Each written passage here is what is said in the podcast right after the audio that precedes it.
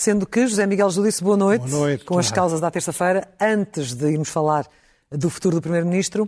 Eh, eu gostaria uma reação sua a esta não renovação do estado de emergência por parte do Presidente da República. É muito positivo, é muito agradável, é muito saudável, era completamente previsível por um conjunto de indicadores que se vinham sucedendo. Mas é um momento importante para todos nós.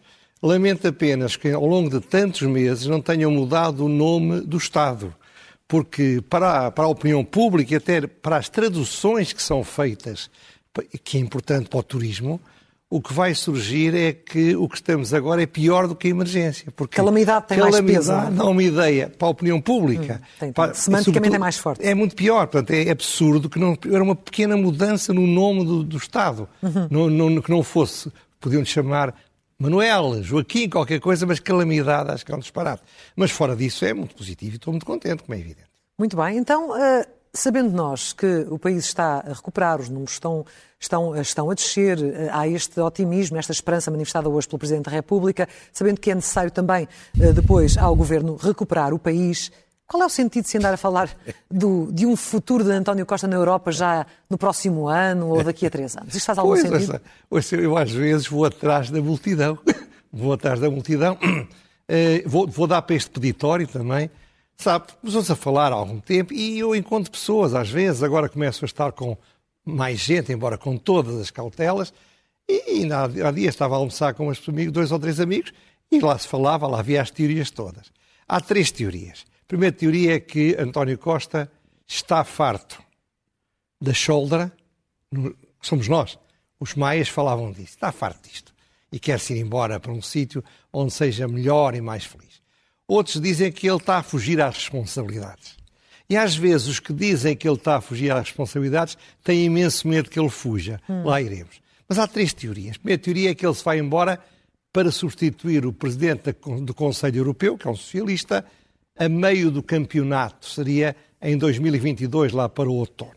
Segunda tese é que ele se vai embora em 2024 para poder ser candidato ou a presidente do Conselho Europeu, que tem boas hipóteses, ou até da Comissão Europeia, se realmente as eleições do Parlamento Europeu derem um resultado muito melhor aos socialistas do que têm atualmente. Lá está, mas são coisas que não consegue controlar, não depende dele. Claro. E cada uma dessas teorias. Não, ora bem, eu, eu acho que a, a teoria de 2022 22. não faz nenhum sentido. Não, não faz nenhum sentido porque, porque ele vai entrar num período de recuperação.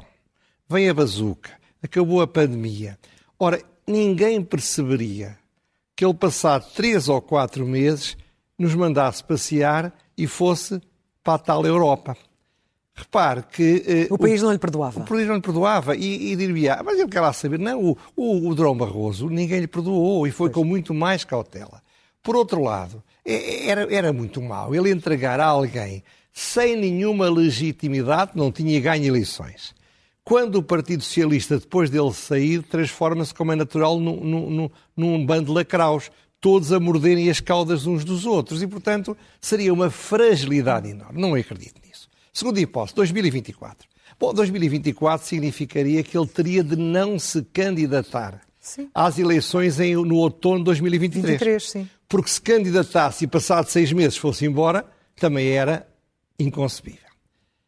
Por isso, ele teria de deixar entregar a alguém que seria eleito no PS nessa altura e muito provavelmente acabaria por ser o Pedro Nuno Santos, que ele quer menos que seja do que o Rui Rio. Estou uhum. convencido. Ora bem, dentro dessa ótica, ele, além do mais, ia fazer outra coisa. Ia-se trocar o certo, que era uma reeleição sem especiais dificuldades e voltar a ser Primeiro-Ministro, por um incerto, como e você era o PS que não lhe perdoaria. Exatamente, como você diz, mas ele não depende dele. E, por outro lado, há a grande festa dos 50 anos de 25 de Abril. Sim. Um homem da esquerda moderada, como ele é, apesar de tudo, é de esquerda e, apesar de tudo, é moderado comparado com outros, é um homem que não poderia deixar passar a oportunidade de ter o seu nome ligado a esse momento. Agora, as coisas ainda podem ir para a Europa, mas há um cenário diferente.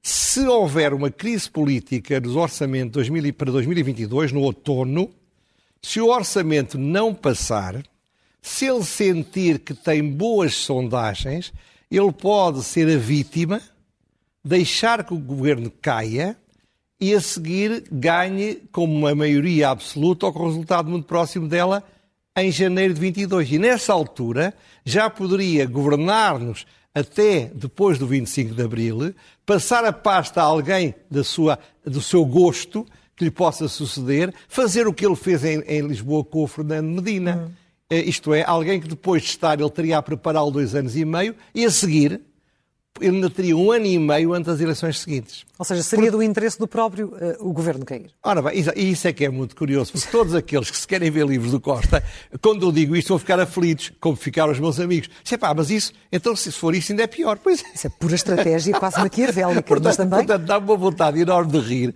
Toda a gente que anda desejosa que ele se vai embora, cheio de medo que ele se vai embora. Uhum. Mas a única hipótese que eu vejo dele, dele, ter uma janela de oportunidade, como se diz agora, aliás, vamos falar de janelas e de varandas, Sim. a outros propósitos hoje, mas, portanto, se deve haver uma janela de oportunidade, é haver uma crise política no outono. Vamos ver. Vamos ver. Vamos, vamos ter, ver. Que, vamos ter que aguardar, porque também não temos bolas de cristal. E, e, estas questões aqui são sempre boas para, para, para, para, um bom debate, para, é para, para lançar é assim, os debates sobre teorias. É sempre bom. Agora deixou-se falar tanto da pandemia, graças a Deus. Sim, agora vai-se falar um pouco, de, um pouco mais de outras coisas. Entretanto, falando do PS, dentro do PS e fora do PS, muita gente indignada com uh, alguém que, que, muito preza, e já aqui o disse várias vezes, com Sérgio Sousa Pinto, porque aceitou ir à terceira convenção do MEL, onde vai participar num painel que está antes, temporalmente falando, uh, de, de, de, André Ventura, ou seja, pessoas incomodadas com o facto de ele estar no mesmo espaço e respirar o mesmo ar que o líder do Chega. Pois, Isto faz sentido? Não me leva mal, eu não sou capaz de parar de rir com essa história. Sabe o que é que me lembrou quando comecei a ver isto? Lembrei-me de uma um episódio dos Lusíadas, quando os navegantes que iam com Vasco da Gama, ao passarem o que chamava-se o Cabo das Tormentas, confrontaram-se com o famoso Adamastor. Uhum.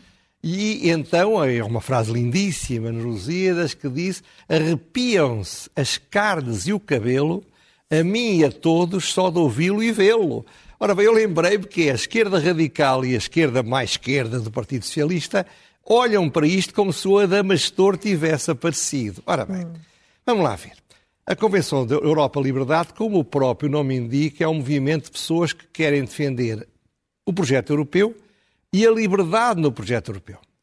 Juntaram-se essas pessoas com um grande objetivo: contribuírem para, de uma forma intelectual, por debates, contribuírem para lutar contra os riscos dos radicalismos em toda a Europa e em Portugal também, radicalismos de direita e radicalismos de esquerda. Uhum. Mas independente do momento do que o MEL, de que eu aliás sou afiliado, uh, pensará, olhemos para Sérgio Sousa Pinto.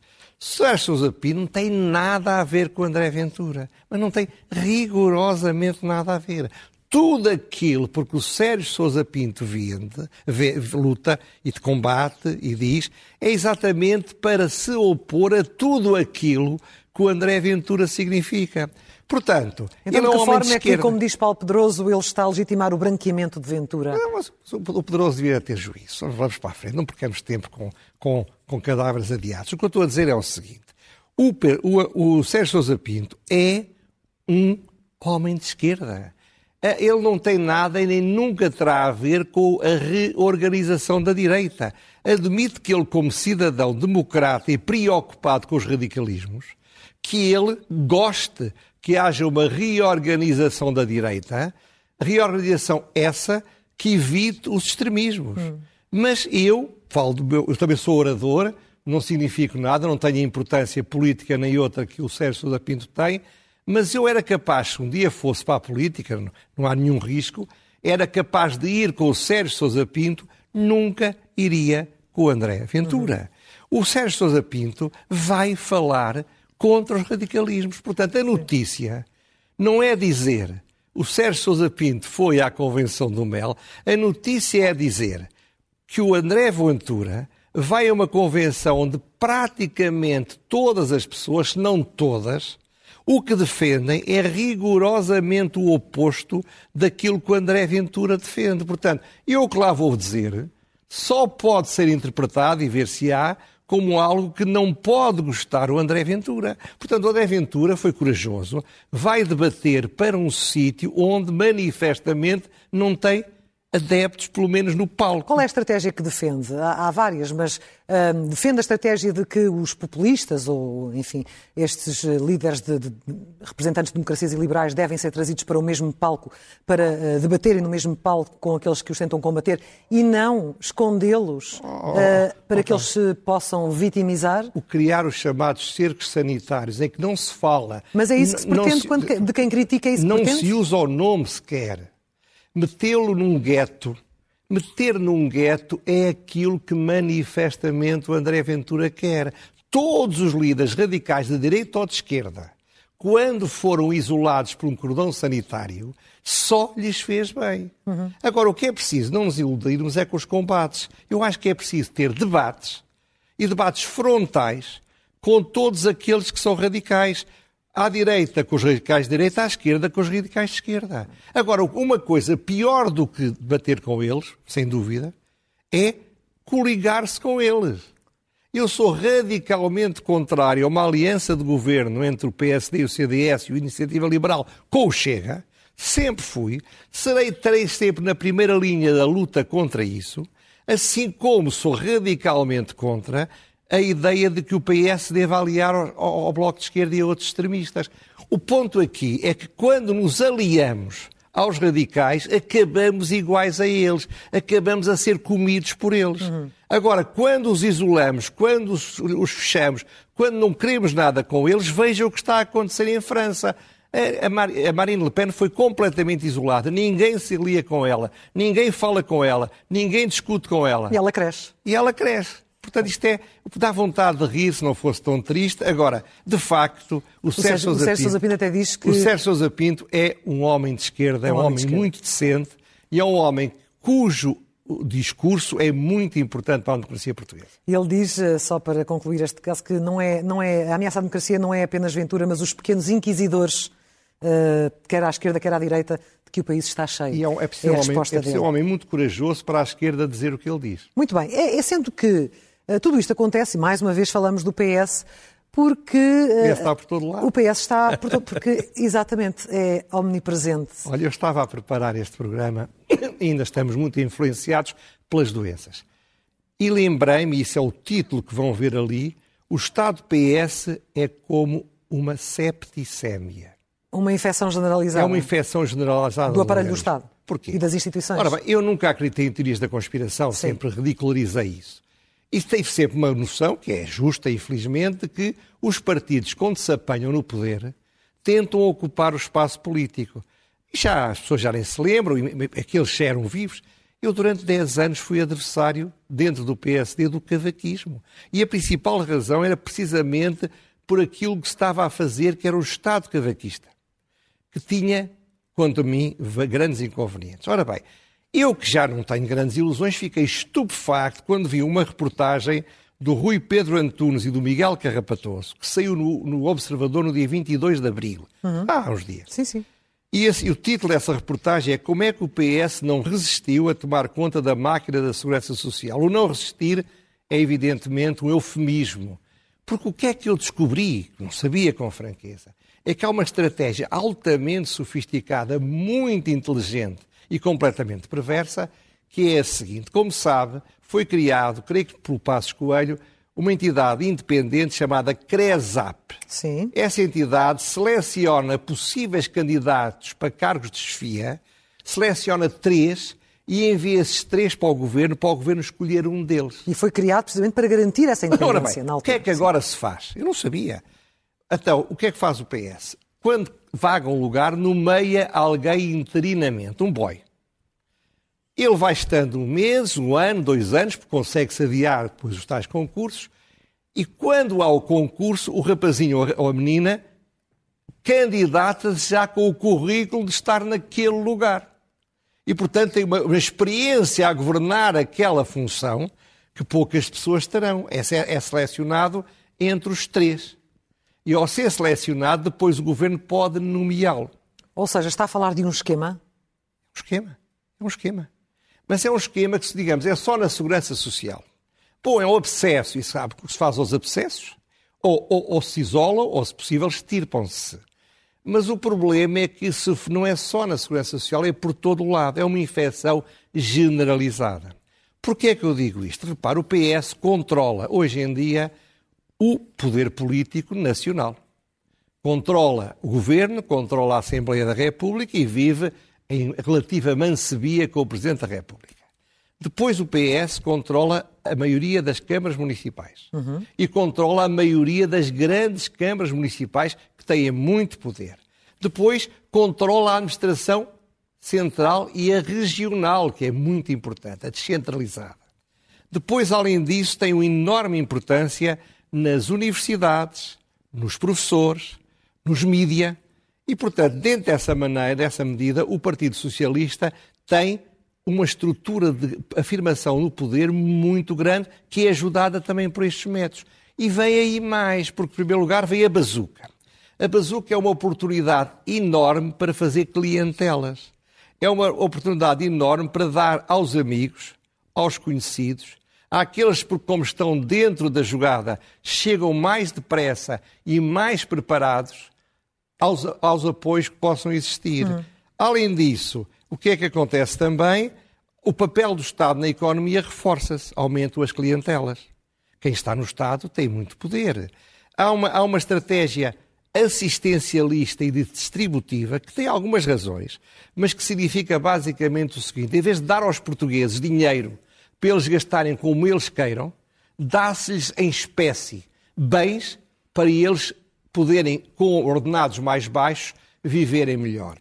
Depois, o Estado é muito crítico e dificulta permanentemente o papel da iniciativa privada e social na educação, na saúde, na assistência social, agora até na habitação. E as empresas portuguesas estão cada vez mais disponíveis, resignadas, a aceitarem o predomínio do Estado Socialista. Sim. Além disso, a carga fiscal brutal sobre as classes médias não só a carga, a carga, a carga fiscal direta, mas a indireta, indireta, como ainda há dias dizia sobre o gás e outros impostos, a gasolina, faz com que o Estado seja cada vez mais poderoso. Vivemos tempos difíceis e perigosos. Eu tenho, Deus queira que eu esteja enganado, mas sabe, não estou muito convencido. Agora, se me permite, uhum. antes de mudarmos de tema, foi recebido aqui na SIC um, um, direito de resposta da Não, não, eu ia falar disso precisamente porque na semana passada foi muito duro com o trabalho uh, que a Sábado fez. Não, a revista Sábado fez capa, censurou eu comentei, o trabalho. Eu comentei uma capa que agora vai aparecer no vosso ecrã e fiz um comentário no exercício da minha liberdade. A, a Sábado, no exercício do seu direito, fez um, o diretor, um de resposta sim, e eu, evidentemente, com todo o gosto, o publico uh, ou tinha de ser, mas eu tenho gosto em que assim seja, porque gosto muito do contraditório e, portanto, vamos agora ouvir uh, as queixas da Sábado. A posição da Sábado pelo diretor. Sim, vamos ouvir. O comentador José Miguel Júdice produziu graves afirmações sobre a Sábado e os seus jornalistas no programa As Causas do passado dia 20. Na sequência dessas graves afirmações, e pondo de lado o tom e os insultos que apenas qualificam o seu autor e não têm potencial para nos ofender, venho esclarecer o seguinte. 1. A sábado, publicou um trabalho jornalístico que fez a capa da edição 885, datada de 15 a 21 de abril, centrado nas declarações do empresário Pedro Queiroz Pereira no inquérito judicial conhecido por BES-GES. O empresário Pedro Queiroz Pereira, como é conhecido, fez denúncias e forneceu informações às autoridades que estão na origem do início da queda do Grupo Espírito Santo. Nessas declarações, citadas pela sábado, Pedro Queiroz Pereira visou Ricardo Salgado, Marcelo Rebelo de Sousa e Rita Amaral Cabral. 2. A sábado consultou o referido inquérito judicial que já não está em segredo de justiça. 3. A sábado cumpriu todos os critérios de um jornalismo rigoroso, desde logo ao procurar o indispensável contraditório, quer junto do Presidente da República, que respondeu, quer junto de Rita Amaral Cabral, que entendeu não responder. 4. A sábado, considerou existir nesse depoimento e em todos os factos com ele relacionados um evidente interesse público, por isso publicou o trabalho. 5. A sábado não acusou ninguém, não quis ofender ninguém, não fez nenhum juízo de valor sobre o Presidente da República ou sobre a advogada Rita Amaral Cabral. Limitou-se a seguir o seu estatuto editorial e todos os princípios e regras do bom jornalismo. 6. O Dr. José Miguel Júdice não nos amedronta com os seus insultos e muito menos representa um padrão ético que possa ser seguido por quem queira fazer jornalismo sério e independente. Assinado por Eduardo Damaso. É este. Bem, eu gostava muito de comentar, mas não comento. E não comento porquê? Porque eu, quando não era comigo, também não gostava que, quando, por exemplo, um cliente meu fazia uma carta a um diretor, comentassem o que ele disse. Portanto, não vos digo mais nada, ficamos assim, mas por acaso, pura coincidência, vamos passar o elogio, onde o elogiado vai ser, como veremos, o Presidente da República. Então vamos ao elogio.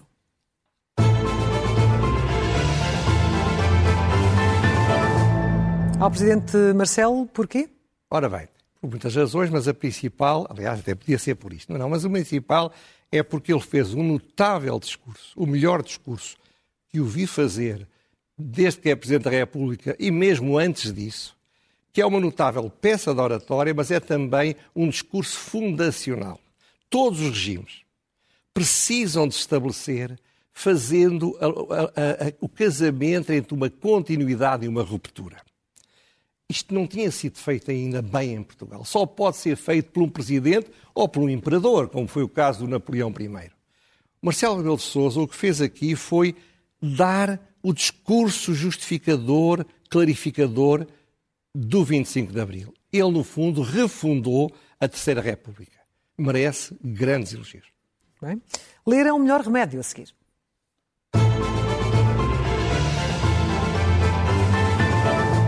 Sabe, eu recebo, recebo, muitos comentários, elogios, críticas, sugestões, mas nunca um tão importante como aquele que eu recebi neste domingo. Um jovem com 29 anos, que estudou História até ao nono ano e que me disse eu não sabia, nunca me tinham falado das Forças Populares 25 de Abril. Ninguém me tinha falado ou ensinado os assassinatos das FPs 25 de Abril. Nunca ninguém me tinha dito que o Hotel Sarava Carvalho era o líder do projeto global. Uhum. Ora bem, isto mostra, revela muito duas coisas. Por nem um lado, em casa, nem na escola. Não, por um lado, que não há, como é que se ensina história em Portugal. E, em segundo lugar, uma espécie de nuvem de silêncio, manto protetor, que faz com que não se fale de nada destas coisas, não se fale desse lado negro de um personagem que, evidentemente, teve um lado positivo, que foi no noite de 25 de Abril. Ele depois fez tudo o que era preciso fazer para tentar destruir a liberdade começando com o Copcon, de que também não se fala, e depois disse, e não nos esqueçamos que ele, o advogado dele disse que o que ele pretendia fazer era uma, uma insurreição armada contra o regime que era democrático. Estamos no, no meados dos anos 80. Mais do que isso, ele justificou os assassinatos dizendo que eram muito mais graves do que aquelas meras ações de violência selecionada as ações brutais e indiscriminadas da PSP e da GNR. Ora bem, eu percebo o esforço que o Presidente da República fez, precisamente nesta ideia de, como ele diz, estudar o passado e dissecar tudo. O que houve de bom e o que houve de mau, ir cantar para uma varanda com o, com o Hotel Saraiva de Carvalho o Grândola do Zeca Afonso. Hum. É importante também fazer isso mas é importante fazer isso sabendo o mérito que o Presidente da República tem ao fazer uma coisa destas. Porque, de facto, não é propriamente uma pessoa com quem se gosta de estar à varanda. Bom, mas é um homem que foi condenado, cumpriu pena, foi amnistiado, foi absolvido, muito polémica na altura da decisão de mais não, não, foi, não foi, não outro Presidente não, não, leia o livro, leia o livro, leia o livro. Leia o livro. Preço por um fio, Portugal e os FPs 25 de Abril, de Nuno Gonçalves Poças, que terão a história, precisamente, das FPs 25 de Abril. Vamos à pergunta sem resposta.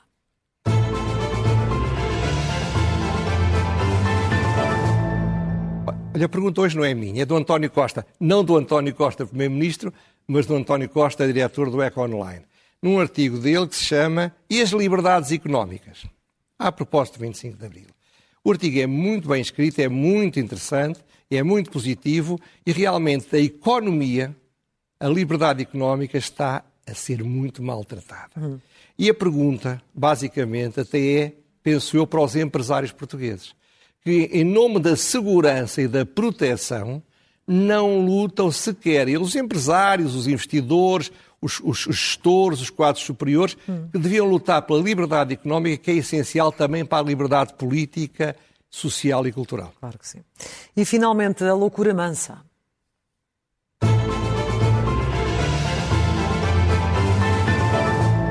Ora bem, como sempre, não se acredita. Quem fez a geringonça foi basicamente os hotéis e os restaurantes que permitiram o aumento do emprego, o aumento dos impostos e a, e a, e a diminuição dos subsídios de emprego. São as maiores vítimas do, do Covid. Então o que é que se lembrou o governo de fazer?